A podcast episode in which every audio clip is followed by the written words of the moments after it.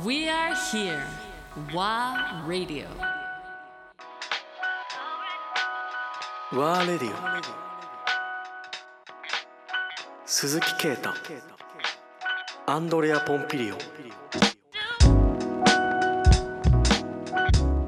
あのケイトとしてはいわゆるその実際に職人さんとかメーカーさんとか会えない状態で、いわゆるオンライン上での打ち合わせだったり、いわゆる人と人こういうふうに会って話すっていう機会がすごく減った世の中。っそうですね。ていうのは当然まあ一般の人にもすごい影響をもたらしてるし、子どもたちにも影響をもたらしてる、社会全体にもたらしてるということでものづくりの世界ではどうどういう影響をもたらしてると思う？ものづくりの世界では結構影響がやっぱりありますね。やっぱアンディの言う通りで本当に同じものを見てここがここはこれがいいよねとかやっぱそのものづくりってやっぱそういう非常に細かいニュアンスな特に工芸ってあのデータ通りに、その工場でプロダクションするっていうこととちょっと違うので、非常にやっぱニュアンスの世界が重要なものなので、そういったものを直接同じものを見て話さないっていうのはやっぱりあの、まあ、難しいところはいろいろあると思います。でもこれからあと人のフィーリング。あそうですね。そういうものはやっぱり測れまだまだ測れないから、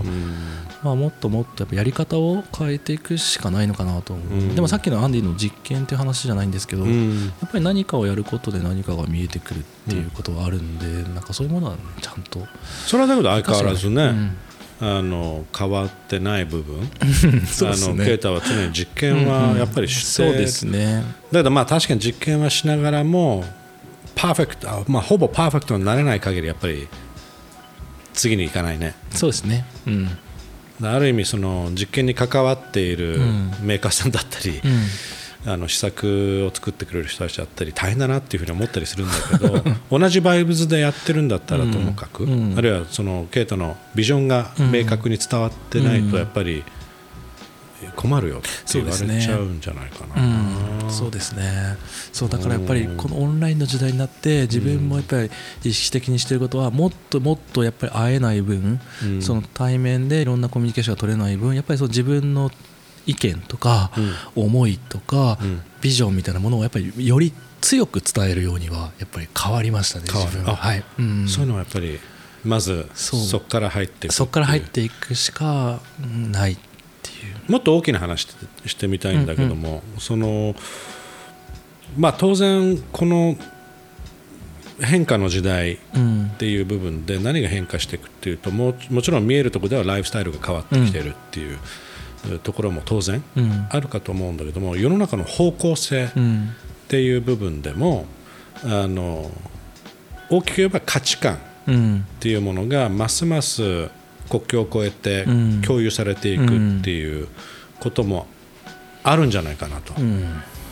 思ってて一つのプロダクトに対してもうん。考え方がマスプロダクトというよりはやっぱりそれなりに価値があるもの、うん。それは別に金銭的な価値というよりはうん。長く使えるとか、うん。もしかしたら次の世代にまたは託していけるようなものだったりうん。っていう風になっていくんではないかなっていう風にもっとものを大切にする部う分、ん。でそういったヒントってすごく日本にはあるようなそうですね。気がするんだけど、うん。どうやっぱりそのいろいろ自分の中でリサーチしていく中で、うん。これからまさにそういったコンセプトを持つうん。プロダクトっていうのは、いろいろ考えてたりする、そうめちゃめちゃいっぱい考えてますね。ある。うん。実際試作とかも作ってもうそうですね。どんどん作り始めてますね。それどういったプロダクトかって聞いていい？一つは今その素材作りっていうところで、あのまあ、日本中のその森の素材を使ってぱ森なんだねうん、自然の素材を使って一つ素材として活用するっていうことはあの考えています。でそれは、えー、と工芸というようなレベル感ではなくもう少し産業に近いあの場所でやれるように多分アンディ今あの何回も見てると思うんですけど葉っぱを固めた、うん、板とか。これはちょっとすごいですねこの発想は。ああいうことをまあいろいろやっぱりやっていきたいなっていうのは考えてます。100%ナチュラルマテリアル。うんそう。加工も接着剤も使わない。そうです。まあ、建材にも使われてもおかしくない。布の強度もある。強度もあるっていう、これ簡単に説明すると、うん、うんいわゆる間伐材？そうですね。いわゆるもう間伐材とか、まあ、森をある意味掃除していくっていう要素もあるからいいなと思ったんだけども、その間伐材をチップ状にする。そうです。チップ状にする。する、でさらにそこにうん。落ち葉とか、そうです。あのお花とか花とか植物とか、木の皮とか、うん。あの森の中にある素材を混ぜ混ぜますそのチップと。チップと混ぜて一つの素材にする。パネルにする。まあパネルにする、うん。っ、ていう。そうです。技術だよね。そう。それはね画期的だと思いますよ。そうもともとそれを今やっていた岐阜県の会社があるんですけども、そういうものをあもともとあるあったもん。あのそのチップ状にして、うん。えーっとボードを作るパネルを作るという技術はあったんですけど、うん。そこに何かを混ぜるってことは、はい。はいしてなかったんですね、はいはいはいそこにさらに何かを混ぜてさらに自然のものをな混ぜていくことで、あの新しいそのパネルができるっていうのは今一緒にあのメーカーさんと一緒にあの研究してることですね。うん。感動。だ僕もイベント業界でもやってるけど結局はその廃材が半端ない。いわゆるすごいよ。3日間、まあ、長くて1週間のうん。例えばイベントをやるとしたら、そこに莫大なお金を投入して、そうですね、えー物を建てて、うん。えー小屋を建てて、うん。えーでそれが終わったらさうん。もうそれは廃材になってくる。うん。んですよ、うん。だからそれはまあワンさんがいっぱいケイタも見てきてると思うけど、うんもうそれがねここもう5年前ぐらいからすごいもう嫌で嫌で。わかります、ただ結局じゃあ他にオプションがあるかって言ったら正直ない。うん。っていうこともおあって諦めてたんだけどやっぱこのケイタのこれを見てうん。この施策を見てあの常にそういうふうに可能性を探っている姿が素敵で、あうん。こういう人、まあ、数少ないケイタみたいな人がこういうふうに考えてくれることによって僕らの業界とか、まあ、他の業界建材も含めて、うん。建設業界も考えていかなきゃいけない要素っていうのはここにヒントがあるんじゃないかなっていう、そうですね。パッと見たら、うん。あとちょっと遠遠くから見ると、うん。まあ、例えばプリントされたウォールペーパーに見えたりするうんうんうんうんんだけども実際近づいてあるいは触ってみると、うんあって気がつくものでもあったりするじゃん。ああそうですね。匂いもしますしねうん。木の、うん、だからさっきのあの考えてることはさっきの大量生産時代の終わりっていうことなんですけど、うん。大量生産の時って何をしなきゃいけなかったかというと同じものを同じ品質でうんたくさん作らなきゃいけなかったんですよ、うん。で今回のそのチップを集める落ち葉を集めるうん。木の皮を集めるっていうのは一つとして同じものができない作り方なんですね。な。んでこれまでの大量生産時代の中では弾かれてしまってたようなうん。感性なんですけど、うん。今こそそういう感性が必要なんじゃないかと思っていて、であとはやっぱりそのこの素材パネルのいいところっていうのはその設備があればどこ全国どこでもそのそれを製造することができるっていうのも非常に可能性があるんじゃないかと思っていて今ってあの物を運ぶエネルギーとかそういったところまでもあのいろいろみんなが考えてる時代なカーボのでンフットプリントもねそうなんです。考えなきゃいけないそうなんです。なんでやっぱりそのなんていうのそこにある建築はうん。どこかから物を運んでくるんじゃなくて、うん。本来的にはそこの場所で素材から作れたら非常にこういいんじゃないかなと思ってることもあるんですよね。ね、前回の話の中でいわゆる各,、各国の、うん。まあ、デザイナー、うん。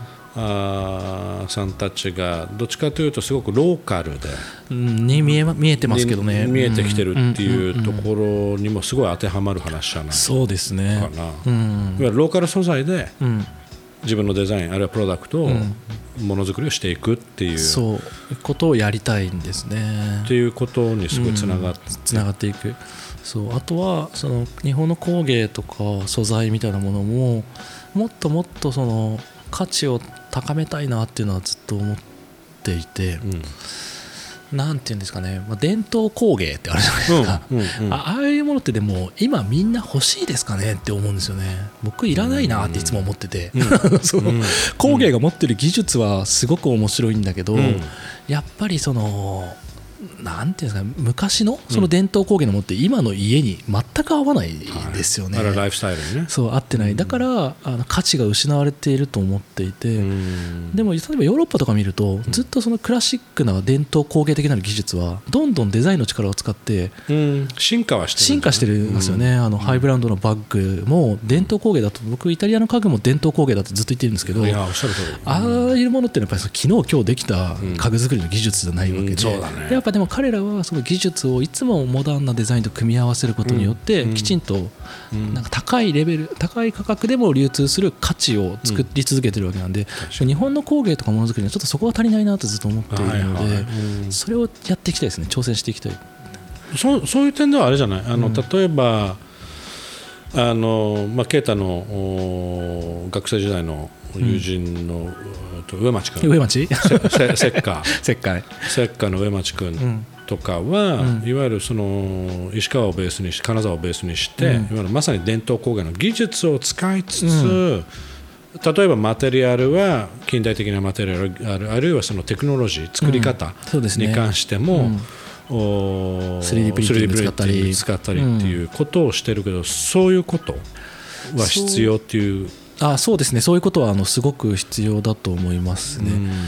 でも僕がやりたいのはもうちょっとその、ん。なんていうんですかね、まあ、そのもうどうものを作るかの発展もそうなんですけど、それをどう価値化するかっていうことをもうちょっとやりたいっていう感じですかね。まあ、例えばその日本の伝統工芸っていうのはほとんどやっぱ床の間のものなんですよね。うんうんで今の家に床の間ないわけなんです、ででもダイニングテーブルの上にそれが乗ったらうん価値が変わると思うんですよ、うん。なんかそれってすごい単純な気づきなんですけど、そういうことすらやられてないものも多い。であともっとやっぱデザインもその特殊なものっていうよりはもっとラグジュアリーなものにしたいんですよね、なんかそういう感じですかね。まあちょっとうまく言えないですけど。それってだからまうん。あ作り手あるいはそれをは変なしそのそれを実際販売するうん。先？そうですね。ていうところも含めてまああの語弊あるけど education というかうん。いわゆるう何々人間国宝が作ったあ器うん。だったりあるいはもう代々うん。4代目どどこどこが作った、うん。えーものだったり、うん。漆だったりっていう、うん。そそこがすごく先に表現されうん。がちだったりするじゃない、うんうんうんうん。だけどあそそれで自動的に僕らはあこれいいもんなんだ絶対って思うんだよねもちろん,、うんうんうん。だけど知識はない。っそう。ていうとこはやっぱり、うん価値っていう部分はやっぱりその知識を持つことによってそうですね。個々の価値度っていう価値レベルっていうのかな、っていうのは変わってきますよね。変わっていくんじゃないかなと思うんだけど。うん。そうだからその教育も本当に大事なことだと思いますし、うん。まあでもいろいろつべこべ言ってねえでデザイン作ってみろよって話だと思う。それは一生懸命作ろうとまあ思思ってる人はい。るんじゃない、そうですよね。今何言ってんだこの男はみたいな。そうそうそうそう。何なんだよみたいな。うん